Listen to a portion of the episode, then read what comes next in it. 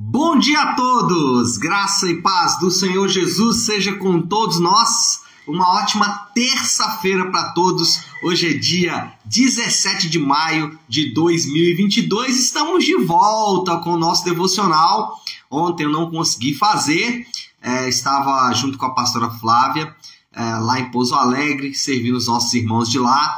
E a parte da manhã estava muito complicada para a gente conseguir fazer o devocional. Mas Glória a Deus, hoje estamos de volta. Seja muito bem-vindo ao nosso devocional. Nesta terça-feira, vamos dar sequência ao livro de Josué. Vamos falar de Josué capítulo 19, 20 e 21. Eu espero que você tenha lido ontem os seus capítulos normalmente para a gente poder seguir aí na maratona de leitura bíblica, incentivando você realmente a estar lendo a palavra de Deus. Bom, nesta terça-feira então, Josué 19 a 21, vamos falar do coração obediente. Olha o texto que eu separei para a gente poder meditar, Josué 21, 44 a 45. Então, Josué, é capítulo de número 21, dos versículos 44 até o 45, que diz assim: O Senhor lhes concedeu descanso de todos os lados,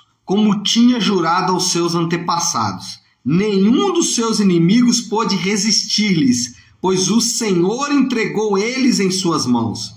De todas as promessas do Senhor à nação de Israel, nenhuma delas falhou, todas se cumpriram. Bom, a divisão da terra terminou. Se você lembrar, ou se você tiver lido aí os capítulos, você vai lembrar que os capítulos anteriores basicamente falaram sobre a divisão da terra. O que cada tribo receberia em termos de território, em termos de cidade. Toda essa divisão foi feita.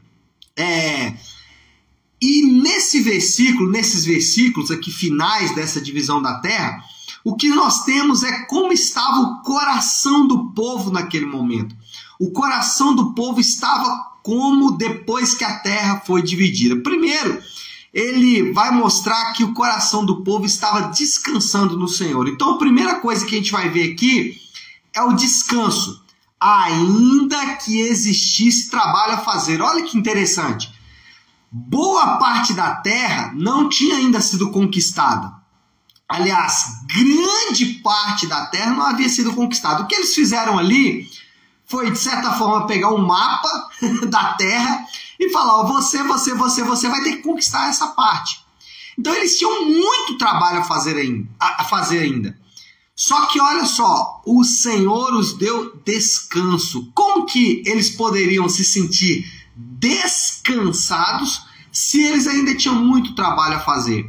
é o descanso daquele que confia no Senhor. O povo, ainda que deveria fazer grande parte da conquista, eles estavam confiantes no Senhor. Paulo, é, especialmente em Gálatas e Romanos 7, ele vai falar sobre descansar das nossas obras. Por quê? Porque, especialmente para um judeu, falando ali de Paulo, é, as obras representavam de fato aquilo que os crentes ou a, o povo de Deus na época tinha que fazer para ser salvo.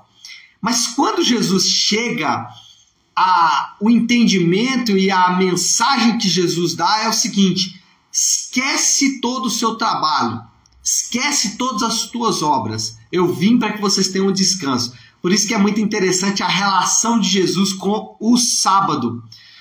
Qual é o ponto? O ponto é que quando nós descansamos em Jesus, o nosso fardo de fato fica leve. Talvez seu fardo nesta manhã está pesado. Por quê? Porque você está tentando trazer para você obras que não são suas. O povo descansou porque eles estavam confiantes de que aquele grande trabalho que eles tinham para fazer Deus de fato os abençoaria. Eles estavam confiantes de que, apesar de tudo aquilo que eles deveriam realizar, eles estavam confiantes de que o Senhor os daria triunfo no final. Então, esse tipo de sentimento, ou esse tipo de é, é, disposição do coração, Só aqueles que entendem e que estão obedecendo a Deus podem ter. Se você está obedecendo a Deus, continue confiando. O Senhor está conduzindo todas as coisas. Eu me lembro de algum tempo atrás, é, assim, bem tempo atrás, na verdade, né? É, uma pessoa chegou para mim e falou assim: uma pessoa que estava com um problema financeiro muito grave, um problema financeiro muito grande, e essa pessoa me procurou e falou: É, pastor, eu estava muito angustiado e tal. Aí eu fui ali naquela igreja, sabe, aquela igreja que fala muito sobre questões financeiras e tal.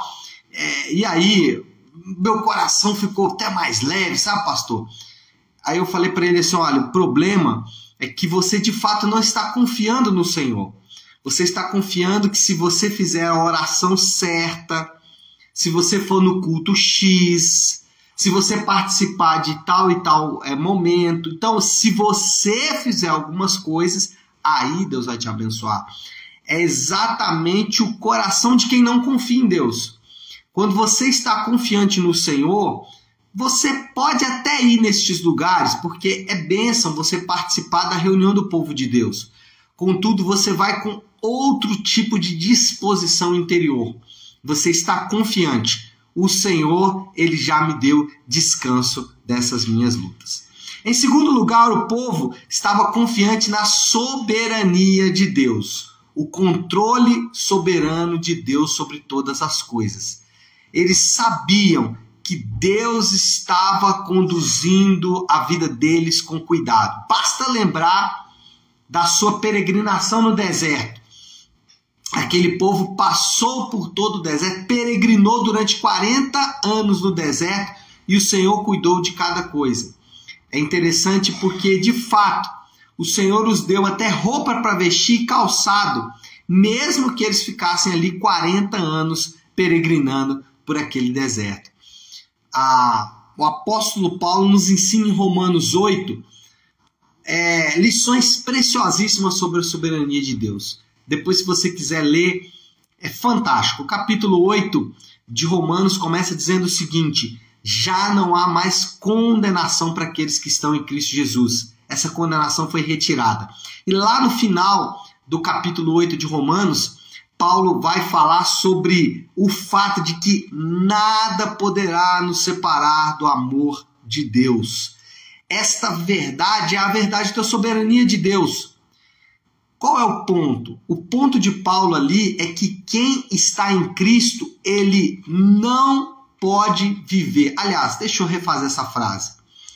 Quem está em Cristo não tem motivo para o desespero. Se existe desespero, se existe é, dor, se existe ansiedade, se existe preocupação exagerada na sua vida, você precisa aprender um pouco mais sobre a soberania de Deus. Deus, ele não só conduz os grandes eventos da humanidade, mas ele conduz até os pequenos detalhes de tudo que está acontecendo. Eu me lembro de um rapaz que certa vez relatou para mim, né, chegou para mim, estava passando por uma luta muito grande relacionada à área da saúde. E ele disse para mim assim, pastor, eu acho que Satanás está irado contra a minha vida. Ele veio a minha, é, contra a minha vida com fúria e essas coisas realmente estão bagunçadas porque Satanás está atuando. Eu falei: olha, você precisa aprender sobre a soberania de Deus.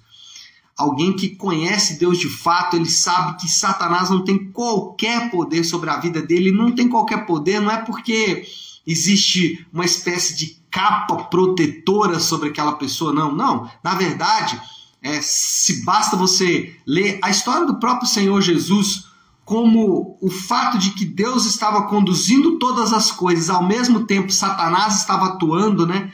Você vê essas duas coisas acontecendo ali, mas o que você percebe é que apesar da ação de Satanás, Deus é soberano para conduzir todas as coisas. Eu sempre dou o exemplo, né, da minha esposa, quando ela teve gravidez ectópica, gravidez nas trompas, e naqueles momentos ali de dor e angústia, eu continuava com meu coração leve, sem nenhum tipo de angústia, porque, é claro, havia preocupação, como seria a vida, havia preocupação com a saúde dela, mas em todo tempo, uma confiança de que Deus estava conduzindo todas as coisas de maneira soberana. Então, aquele que está em Cristo não tem motivo para o desespero, porque ele sabe que Deus está conduzindo todas as coisas, que Deus está conduzindo até mesmo as situações de dor e angústia. Volto para Romanos capítulo 8. É, não tem luta, não tem ansiedade, não tem principado, não tem potestade, nada pode nos separar do amor de Deus. E a terceira, o terceiro sentimento ali do povo, descanso, soberania e fidelidade de Deus. Deus cumpriu tudo o que ele prometeu, e isso é fantástico. Quando a gente vê esse texto aqui, isso deveria encher o nosso coração. Vou ler de novo aqui o texto, o versículo 45. Olha só. De todas as boas promessas do Senhor à nação de Israel, nenhuma delas falhou. Uau! Deus é fiel e cumpre tudo o que ele fala. Sabe por que, que isso é importante? Porque o Deus que cumpriu tudo o que ele falou aqui no Antigo Testamento, Deus que foi fiel em todas as suas palavras aqui no Antigo Testamento, o Deus que foi fiel com a nação de Israel aqui é o mesmo Deus que fez promessas preciosas nas bo na boca dos apóstolos e principalmente o Deus que fez maravilhas aqui para o povo de Israel é o mesmo Deus que fala na boca de Jesus. Aliás, Jesus é o próprio Deus falando. Então, sabe o que isso significa? Que você pode se apegar firmemente a essas promessas. Você pode se, a, se apegar com fé a essas, a essas promessas. Sabe por quê? Porque Deus que cumpriu no passado é o mesmo Deus que continua cumprindo nos dias de hoje. E aí fica a pergunta: você conhece a palavra de Deus em relação à sua situação? Você sabe o que Deus fala sobre a situação que você está enfrentando?